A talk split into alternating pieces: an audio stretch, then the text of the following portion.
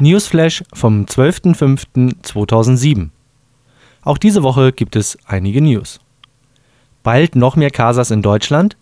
Ignacio Balmaceda, zuständig für die Organisation weltweit aller Casas, hat auf seinem Besuch in der Casa Nürnberg in einem Interview erklärt, dass es in der nächsten Zeit weitere Casas in Deutschland geben soll. Priorisierte Standorte wären Frankfurt und München. Aber auch Stuttgart wurde schon mal genannt.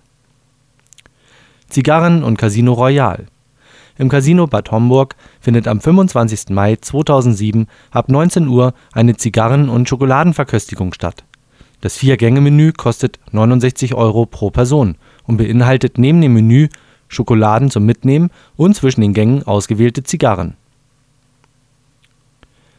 Alle AWO-Serien jetzt in unserer Datenbank.